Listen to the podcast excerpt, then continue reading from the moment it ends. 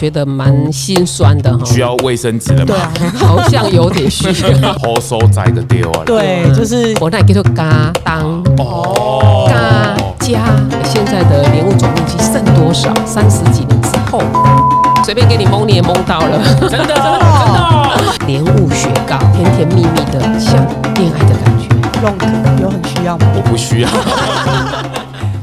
嘎用你的昂，大家好，我是乐乐。上一集呢，我们有解答了很多关于农会的一些疑问。那这一集我们就想要来聊聊农会是怎么样在做转型，以及建立品牌这一路上以来很多的甘苦谈以及心路历程。那一样，我们今天邀请到嘉东乡农会的林淑玲总干事，Hello，大家好。以及我们的王牌制作人 Ron。大家好，我是松当我们的客座嘉宾，一样要一起来聊一聊我们农会在建立品牌这一块一些甘苦谈啊，然后我们也可以亲身经历一下这几十年以来农会在建立品牌的一些走过的过程跟路途。那想要先请总干事帮我们介绍一下，上一集有讲到家东就是莲雾的产区，那我们想要了解一下家东的莲雾为什么会特别好吃啊？呃，真是说到重点哈。呃，家东大家都知道，家东其实是一个临海临沿海的乡镇。是然后，其实我们都知道，全国里面以屏东县的莲雾最好吃，因为屏东县它有很棒的一个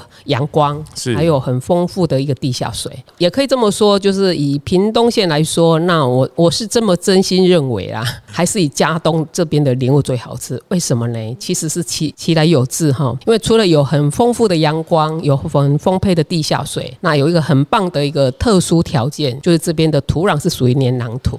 那更棒的一个因素，它就是临沿海，呃，天空飘的微微的海风，然后有微微的海水，哦，这样子的一个天然条件，所以造就了嘉东这边的莲雾特别的好吃。呃，很多人都说莲雾很红很黑，其实它都是由于这样天然条件之下，那加上我们果农辛勤的耕种，它会造出这样子的莲雾好吃、甜又甜脆这样子的一个品质。所以我其实这么的真心认为啦，就是说嘉东莲雾会这么的好吃，其实有这么棒的一个天然条件在。就是地理环境的关系，才可以养育出这么好吃的莲雾。好所在的丢啊！对，就是我那叫做嘎当嘎哦当。嘎当哦，嘎加。既然莲雾已经这么好吃了，应该是很好卖才对啊！为什么当初会想要去帮他做一个打造一个专属他的品牌？说到这个，其实就要让我觉得一路来还蛮觉得蛮心酸的哈，需要卫生纸了吗？对啊，好像有点需要。会有眼泪吗？好像有点需要哈，一句话就觉有时候你们听起来会觉得很奇怪，就是因为太好，好到没有人知道。修赫啊！修贺太好不是应该要抢不到吗？哦，呃，这个个回想到呃，早期差不多三十几年前，三十几年前，呢，呃，那时候其实我还很小啦，我把眼泪先收回来。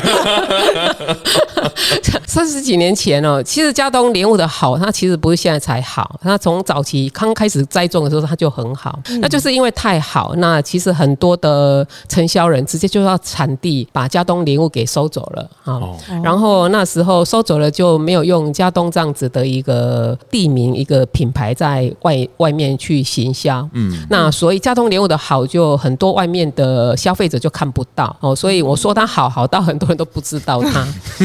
那那当时我是当一个指导员，那其实我一直都知道说加东莲雾很好，那为什么会这样子嘞？其实对加东莲雾真的是很不公平哦。所以我们就是在差不多呃民国八十九年，我们刚好被农那农委会那时候刚好有一个在辅导国产水果的一个政策。那它因为台湾水果真的很好，那只是它没有经过很严格的筛选，没有经过很精美、很漂亮的一个包装，所以就让整个台湾水果就觉得好像比较没有那么的优啊。那农委会那时有体认到台湾水果这么的好，所以他开始在辅导呃台湾水果去做这样子的一个品质跟包装的提升哦，优化它。那行销嘉东还对，那嘉东的莲雾呃就刚好被我们农委会选上是辅导的一个单位，所以我们八民国八十九年开始呃接触这样子的一个讯息哈。那在九十年开始着手建立这个品牌叫透红佳人。套昂套昂嘎银哈。哦，那我们在前一集也有说过，为什么叫透红佳人？我们都知道，一个很漂亮的莲雾，它就是整颗会是透红套昂哎哈。是然后我们的莲雾是呃玲珑有致的身形哈、那家东乡刚好一个家字，所以我们用宁人画在形塑这样的一个品牌，所以我们取名叫透红佳人。我们那时候开始，农会也呃成立了一个品牌处理厂，哦是。然后开始为家东这个莲雾开始去做这样子的一个分级包装，也开始把包装的一个包材纳入农业美学的一个概念进去啊，提升它的的质感，严格的一个筛选，才造就说有这样子的一个透红家人这个品牌出来。嗯、呃那刚刚有讲到就是呃分级严选的这一块，总干事这边是农会有打造一个特别的场域，可以去做这个分级的筛选的过程吗？开始要从事这个进入这个品牌包装哈的工作之前哈，我们在民国九十年，我们有成立了品牌处理厂哦。那我们都知道，其实每一颗莲雾，它所有的莲雾很多，不不见得每一颗都符合透红家人这样子的一个一一个品牌标准。嗯那透红家人的品牌标准，它有它有几个特殊的一个要件。第一个，呃，颜色要是透红的，它是它是颜色是可以的。第二个，它是要完整无缺的。哦，那第三个，它它必须是要有一定的大小的一个整齐度去去做包装。那第四个，它就是要健康，呃，有健康管理的，它是要安全无虑的。好、它要有这样几个的一个条件，它才能参加，它来成为是透红家人这个品牌莲雾。那我们都知道，每一颗莲雾它其实呃的品质都不会一致的。好、那果农他刚开始在采下来之后，他会在他们家做第一次的一个分级，然后他必须他才会把它符合透红酱这个品牌的几个标准之下的一个莲雾送到我们的包装厂。那送到包装厂以后，我们的果农其实是离开的，那全部的一个莲雾就会由农会的所有同仁去再次的为他去做分级包装，嗯、呃，根据他的呃莲雾的一个优质，再送分送到不同的市场。我们最主要的目的就希望说能为我们的果农呃去创造更大的一个经济价值。是，那这样子听起来，农会除了没有种莲雾以外，把剩下的工作都 全包了耶，而且还是做了非常严格层层的筛选。这样子，想要请问总干事啊，那么多果农种出来那么多品种的莲雾啊，有没有就是嘉东的特色的莲雾，或者是总干事最推荐的，可以稍微帮我们介绍一下，就是各自的一些特色或是产期之类的。哦其实现在莲雾的品种还蛮丰富的，从早期只有黑珍珠哦，然后接下来有所谓的黑金刚哦，然后现在其实还蛮特别夯的，就是有我们的香水莲雾，那香水它就有微微的香气。那其实它有另外一个名称，大家都会比较认识它，就是说叫巴掌莲雾。哦巴掌莲雾巴掌莲雾，因为它呃本身的颗粒，天然的颗粒它就很大颗，它差不多跟我们的巴掌一样大。这样子大是吗？对，它本来的莲雾是比较小一点对，对对对，巴掌莲雾有时候它比用你的的手掌还要大。哦，真的哦，那真的很大哎、哎，那这样很大，非常跟那个莱亚大莱亚很像，吃一颗就会饱。对，那巴掌莲雾它就是很容易来跟我们的巴掌一样大，所以呃，其实果农啊跟喜欢叫它叫巴掌莲雾，那反而觉得哎，巴掌莲雾、香水莲雾的名气还来得有。哦，那它它的优点就是说，它跟一般的我们所熟悉的黑珍珠莲雾跟黑金刚莲雾不一样。黑珍珠跟黑金刚它整的一个色泽会比较透红一点哦，然后巴掌莲雾它就没有那么的红，它会有有一有一点点的微微的一个绿在果身上，但它吃起来非常的甜脆哦，然后吃起来很过瘾。然后所以说现在呃这几年来，这巴掌莲雾在国内市场它非常的受欢迎。然后呃这几年我们也发现到说，巴掌莲雾其实它在外销市场更是外销宠儿哦。那这几年它外销到香港啊、新加坡、越南哦，然后获得很大的一个口碑哦，所以这我们都叫它是外销冠军王啊、哦，因为在外销的时候，它也是叫莲雾吗？对呀、不然他要叫什么？我不晓得，像那个凤梨，他出去其他地方，有时候他会换一下名字、啊。哦，每个国家对对对凤梨的对对名称对对对对对对对对。莲雾还是叫莲雾还是叫莲雾，因为呃，哦香港跟新加坡那边还华人市场比较多啦，哦所以他们其实对呃莲雾他们是不陌生的，所以我们过去还是还是还是要莲雾，哎莲雾哦。嗯，听起来这样子等于莲雾外销市场、国内市场都那么的受欢迎，那会不会有产量过剩的问题啊？因为像今年啊，凤梨跟凤梨世家哦是不是就会有产量过剩？包含前阵子的文旦是都是产量过剩这个问题，新闻都一直在报。那莲雾会不会也有这种问题啊？嗯，我以我的自己的我自己觉得，我是觉得不会。我刚刚有说过，呃，其实，在莲雾这个行业，我已经入门很久了哈，就三十几年前就开始在这莲雾产业这边这边打滚。是，但你还是很年轻的。这这是必然的，因为我都长期吃莲雾的关系。会变漂亮。好，歪楼歪楼了。那既然没有产量过剩啊，那莲雾有没有遇到一些比较其他的问题？其实早期三十几年前，我们全国的莲雾总面积那时候有八千多公顷。哇，那很多哎、嗯，乐乐跟荣，你知道吗？现在的莲雾总面积剩多少？三十几年之后，不知道。剩一千啊，这也太少了吧？哦，熊救是吗？我没概念，我没概念。三千，嗯，你没概念哦，随便给你蒙你也蒙到了。真的哦，真的哦，厉三千害！哦。对，可是你知道，你看三十、少很多少欸很多，少太多哈。然后呃，剩下目前全国总总面积剩下三千出头公顷，在十年前还有四千，十年之后又减了差不多一千，所以目前来说剩三千多公顷。那再加上目前极端气候影响哈，那其实莲雾的栽培管理越来越难哦，所以它很容易出现的所谓的裂果的问题。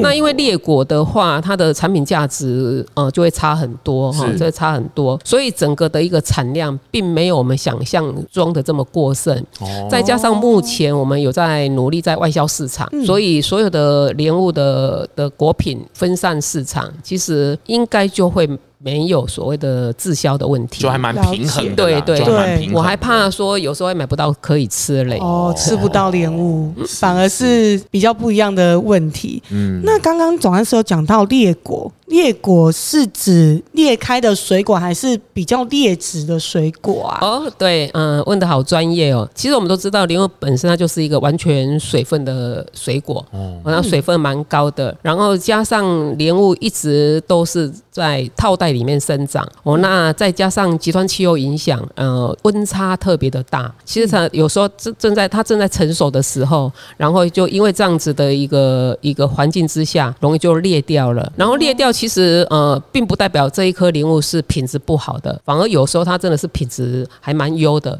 但它就是因为呃这样子的裂掉了。那莲雾裂与不裂之间的价格，有时候会差到十倍之差。十倍，对。十倍哦，真的，有时候它如果不裂的话，这它的品质有时候可以卖到两三百块，但是它裂掉了，可能就剩剩下几十块。但是好吃是一样的，，对，它好吃是一样的，它的优点在，它的缺点在哪里？就它就是没有办法做比较长期的一个储存哦。哦那嗯，有一些消费者就会认为说啊，裂掉了是不是也比较容易？因为时时间拉长的话，嗯那可能裂的部分会长一些霉啊、霉菌这样子。哦那有一些消费者就会觉得不买单，认为它不好好保存对。对啊，以那及就是外观上面可能看起来不是那么完美无缺的感觉。对，那其实它刚裂的那个当下，那其实它的它的呃那个风味啊，呃，跟完整的莲雾它是其实是一样的。嗯，嗯，所以那时候就觉得，哎，这个裂果啊，在早期，因为早期的屏东哦、它是没有所谓的现在像这么的极热，哦，现在的屏东是很快就会在三十几度，那有时候偶尔对对，有时候夜晚它又拉到剩下一二十度，像温差非常的大。那早期的屏东也没有所谓现在的寒流，那时候的屏东，呃，早期的屏东了不起温度在二十八度就已经很高温了，低温就在二十度左右。其实这个区间是很适合莲雾的生长。那它现在的现在的呃屏东，你看在十一二月的时候，有时候还很热，我们白天还是要穿短袖的，晚上就必须要再穿长袖加外套，所以它温差很大，那造成这样子莲雾的一个裂果问题越来越严重。早期的呃冬天莲雾裂果的话，二十趴来说就算已经很严重了。但是现在的莲雾裂果，呃，在冬天的话，很有可能有时候会拉到四十趴，哇，将有时候甚至有五对，有时候甚至有五十趴。哇，那我刚才有说，呃，裂果它的经济价值就会差很大，那所以这样裂果的严重，有时候就会变成是果农在收入上的一大的一个危机。对。那差十倍。对对啊，而且等于种十颗，有五颗是卖不出去哎、对，就是说，其实我们也很怕这样子的一个裂果的问题，因为这算是一个极端气候、一个大自然的一个问题啊。其实有很多的我们想要认真或者我们想要努力，也比较难去克服。那其实农会站在辅导果农的一个立场，其实我也很害怕，因为我本身很喜欢吃莲雾，哦，那我也很害怕说莲雾如果在这样子的一个劣质的一个环境之下，那越来不能让果农的经济有所增加，那你看不赚钱，人家就会想离开。其实我也很怕他们离开因。为加波浪，对，哎呀，对呀、我也很怕他们离开，所以以农会一个辅导立场的一个原则，其实我希我很希望说，那我们如何来为这个列国的问题去解决它？我们让它成为一个稳定的一个商品，然后我们才会在呃这几年就有把莲雾做成呃加工品这样子的一个、哦一个 对一个这样子的一个计划出来。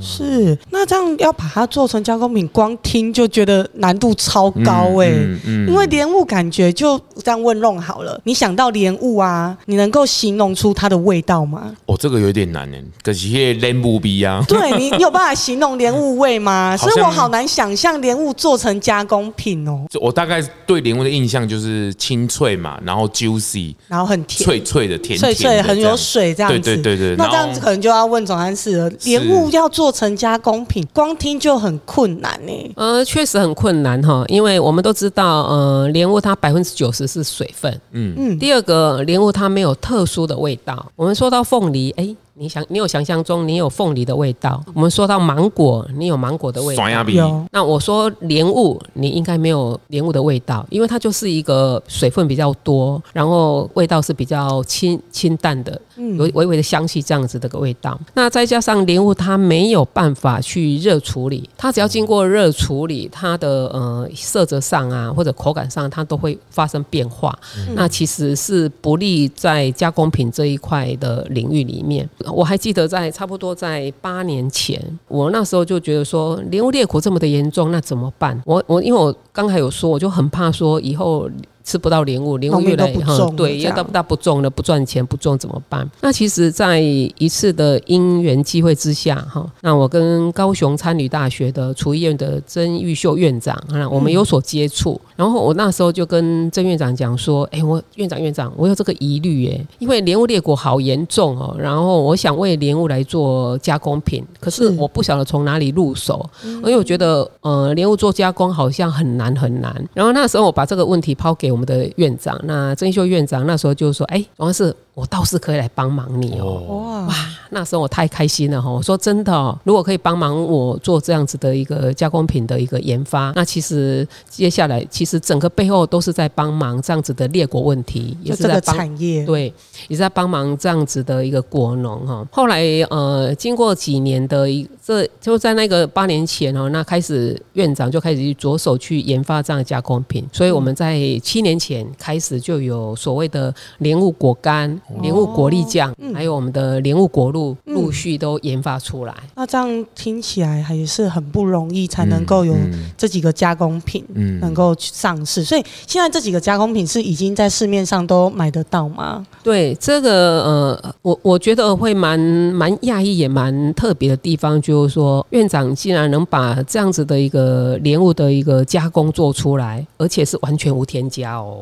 哇，就是很天然，对，它完全无添加，它走比较洁净饮食，就没有外来的一些添加物。那里面的所有的原料都是纯原料哈，那纯原料这个是更让我惊艳的地方。尤其莲雾果干，它就是从新鲜莲雾哦，直接用低温干燥它，那把大部分的水分给风干以后，留下微微的湿润的一个口感。那完全无添加，它就保，因为它是把水分给给给烘干以后，它就留下它很浓郁的莲雾的一个味道，哦，非常的天然，而且也非常的好吃。那它的形状也会像莲雾一样。那当然，而且它像爱心一样哦，因为我们的莲雾是用重的去切它，所以它整个的一个莲雾的的一个外形就像一个一个星星这样子，一个爱心。好可爱哦。对，很可爱。然后，因为它是用低温干燥它，它的里面的呃，像它的里面的，我们都知道莲雾它的有一层的花青素，就是在那个红色的果皮之下。嗯，那它红色的果皮，因为我们低温干燥它，它也保有它红色果皮的颜色。哦。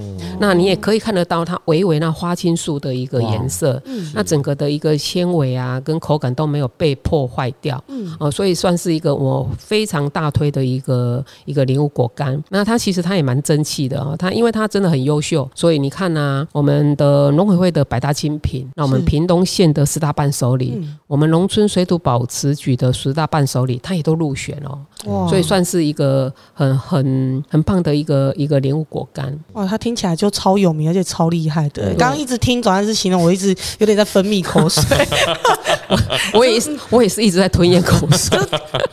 超想吃吃看。那这样，请总干事帮我们介绍一下已经研发上市的加工品品相好了，因为刚刚有听到莲雾果干，然后还有果酱跟果露，那稍微介绍一下跟他们是怎么使用好了。所以，第二个产品就是我们的莲雾果粒酱。哦。那莲雾果粒酱，我们也是用新鲜莲雾去做成它，那也是走完全无添加的一个、一个一个概念哦。那这一个莲雾果粒酱，呃，我们第二就是从莲雾莲雾果刚开始上市，那接下来我们上市的就是莲雾果粒酱。莲雾果粒酱，那我们就把它用在我们平常吃吐司啊、或者松饼啊，就可以裹在上面，非常好吃。那像我本人，我最喜欢的就是放在无糖优格，超级厉害，超级好吃，就是优格无糖的优格，对然后直接加进去，对。啊拌一拌，对对，拌一拌就就真的非常好吃啊！还有它一个一个比较特别的地方，说现在很多人自己做那个爱玉哦，那放爱玉也很好吃。直接哦在挤爱玉的时候，洗爱玉洗完，然后你把果粒酱当成是它的一个配料哦的一个甜味的一个来源它就变。莲雾爱玉了，就不是我们外面看到的柠檬爱哦玉，了。它跟爱玉也很合哦。对啊，它很合，它跟它也是好朋友。好像也可以试试，看。然后接下来我们还有有我们还有一个单品就是莲雾果露。那其实莲雾果露也就是莲雾糖浆的概念。然后现在其实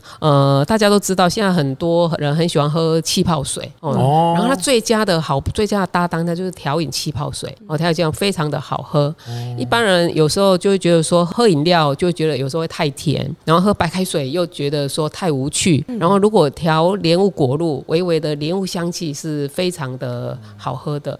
然后呃，莲雾果露目前嗯，像我们大家都所知道的摩斯汉堡，那摩斯汉堡的菊若冻也很有名。那其实我们的莲雾果露就是也跟摩斯汉堡去做合作，然后他们所做的莲雾菊若冻饮就是用我们的莲雾果露呃去搭配的啊、呃然后刚才也说到的莲雾果露，其实它还有可以跟我们的果粒酱去调匀，然后也可以去做我们的生鲜沙拉，呃，比较属于海鲜沙拉方面，它也可以做调酱或者调酒都非常的好。哦，所以这几项的一个单品，果露啊、果粒酱啊，还有果干啊，那其实陆陆续续上市以来，差不多有五年了哈。那五年这当中，其实现在也蛮多消费者都有接受它，也认同它了。哦，那通路现在目前我们还做的也还不错哈，像全家啊、呃雄狮旅游啊。还有新东阳啊，还有几家台北的几家的一个餐厅啊，都都是哦，我们这一些呃加工品的一个爱用者，一个、一个贩售者这样子。那这样听起来的话，这三个加工品都很厉害，而且他们不只是可以单吃以外，又可以跟食物上面做结合，所以用途其实还蛮广泛的诶。对，那除了这样子的加工品以外，还有没有其他可能目前正在研发或者是不同种类的加工品？莲雾它除了我们去做它的单品莲雾果干啊、果粒酱、果露。哦，那我们有再次的延伸，我们利用莲新鲜莲雾，还有果粒酱，那还有就是呃，嘉东是一个西瓜原乡哦，嗯、它很多果农都有去种西瓜，所以我们又我们又在用我们的西瓜元素哦融入到这样子的一个原原料里面，我们去生产出一支叫做莲雾雪糕，厉害吧？雪糕哦诶。莲雾雪糕，对我每次到底是冰棒还是？它就是雪糕，嗯。然后它是一支不加一滴水的雪糕，糕，厉害吧？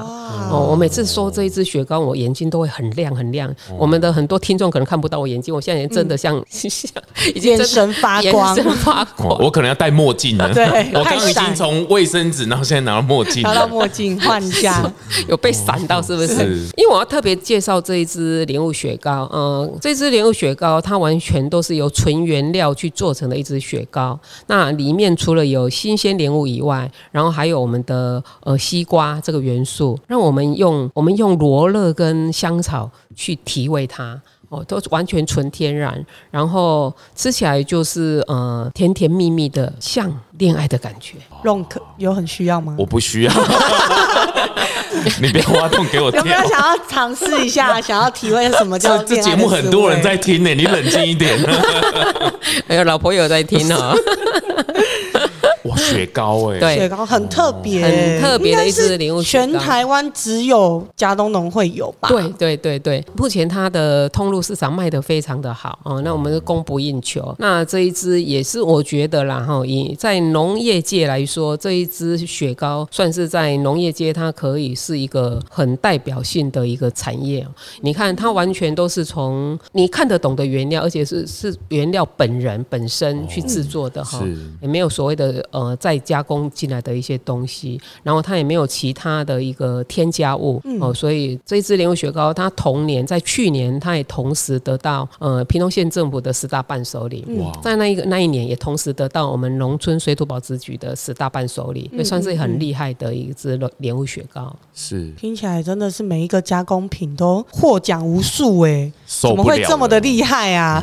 那既然这么多加工品啊，然后听起来都超厉害又获奖无数。的啊，总干事感觉已经完成了这个品牌很多的使命诶。那总干事还有没有为这个品牌啊，想说要怎么做行销，或者是有没有更想让它品牌更推向可能国际化的这一个规划或路线？这也是目前未来我想我在努力的一个方向哈。那其实从二十年前打造这样子透红酱这个品牌，那其实我们在呃生产端这一块努力的为果农去。建立这样的品牌，重点是希望为我们的果农去创造它的经济价值。嗯，那接下来就也陆陆续续受到极端气候的影响，那变成呃莲雾的裂果问题很严重。那我们也为我们的这样的产业，为这个裂果问题去做所谓的一个加工。是，那其实这样子的一个从生产端到加工端这一块，呃，也这样子努力努力了一阵的时间哈。那接下来我认为说这样子的还不够，我希希望说，呃，把这样子的一个品牌，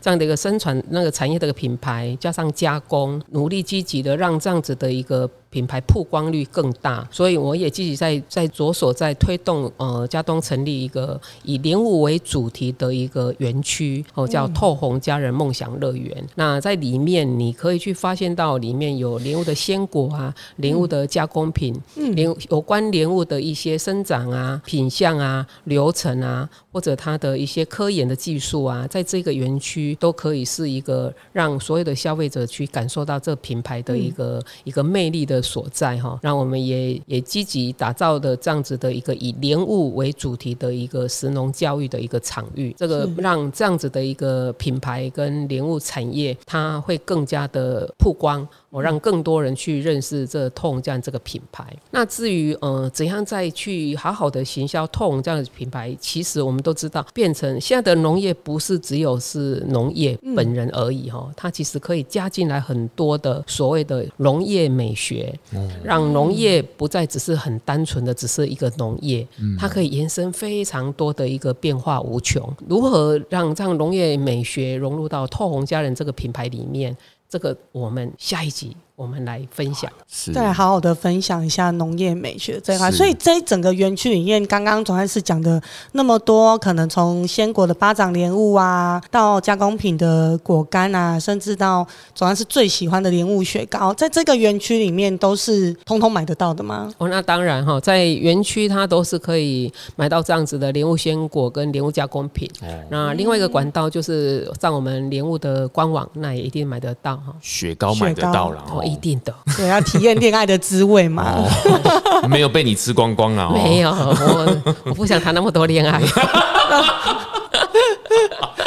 因为谈二十几年品牌建立，因超诶民国八十九年开始这节目到现在这样子。很多人听的，总该是对冷啊静。，这样子诶，二十几年谈的恋爱应该不少，因为我也很专一啊，我只想谈一个恋爱就好了。就是很专注在莲我跟雾这一块一。样啊，你看你也不想啊。这节目真的很多人听呢。所以说啊，嗯，是不是想尝一次谈恋爱的感觉，那一定要吃我们的莲雾雪糕。是是是，那谢谢总干事今天跟我们分享，就是品牌建立以来这一路上这样子这么辛苦的心路历程，我光听都可以感觉得到有多么的。不容易跟困难呢、那刚刚总干事有讲到农业美学的部分，真的我们就下集我们会有邀请到一个很厉害的特别嘉宾来跟我们好好聊一下农业美学的部分。那谢谢大家今天收银龙来加贡，我们下集再见，拜拜哎，有要补充无？恋爱感觉你会跟补充，什么恋爱感觉啦？哦。